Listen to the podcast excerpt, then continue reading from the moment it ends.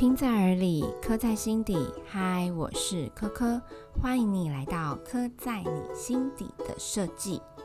之前的节目呢，我们有聊到装修预算怎么抓，什么情况该找设计师，以及挑选设计师的 tips 跟技巧。那么就会有人说啦，如果我经过评估之后，我发现我的家其实没有要做到 heavy 的基础工程，加上我垫垫我的荷包，觉得我没有办法找设计师。那么我的家除了设计师可以来帮我装修之外，还有什么选择嘞？我觉得啊，这种情况会分两种，一种是天地壁都很完整了，新城屋交屋过来，我的格局也都没有要动了。配电箱啊、插座那些也都没关系，就建商给我什么我就用什么。那这种情况下呢，我们要做的可能就是油漆换换墙壁的颜色，以及地板有没有要贴木地板，还有柜子，你的柜体啊、家具啦该怎么摆怎么弄。这时候你可以选择的事情就是轻装修，比如说你可以找系统厂商来帮你定做你的衣柜。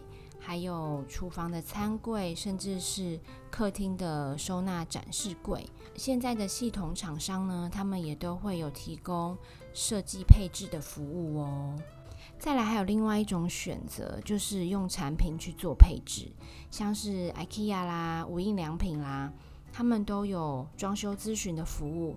就是你用他们家的产品来做居家的配置，那么在装修的部分呢，其实会动的工程就非常的少，基本上就是用弹性家具来做格局的界定或者是空间的定义，还有搭配 DIY 的方式，比如说自己贴木地板啦，自己刷油漆啦，这些基础简单的 DIY 来完成你的家。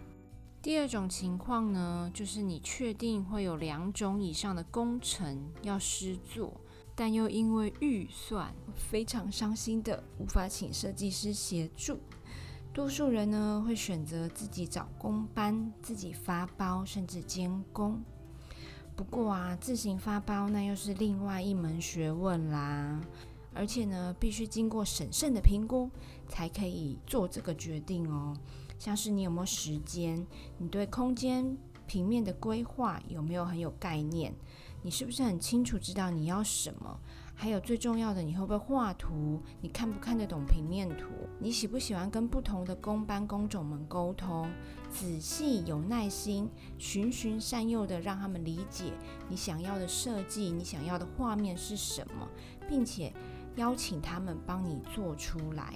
还有另外一个也是最重要的，就是你愿不愿意花大量的心力去研究那些有的没的，有的没的，就是包括建材啦、材料啦、款式样式啦，还有光是油漆，你要选择矿物漆、水泥漆、乳胶漆、特殊漆，哇，这些就有得你做功课了哦。你要做的功课呢，还不止这些哦。因为光是工程发包就有分发统包跟发小包。统包呢，就是负责所有工程的统筹。装修啊，其实是有许多工程互相合作出来的成品，有水电啦、泥作啦、木作、油漆、铁工等等。以上这些工程就叫做小包。统包呢，就是负责这些小包的头儿。他要安排工种进场的顺序，不同工种的协调调度等等的细项。重点是，他还得了解各项工程的工法技术，才能跟不同工种的师傅沟通协调。设计师在承接你的工程项目的时候，他的角色就是变成统包喽。那另外，你也可以自己发小包。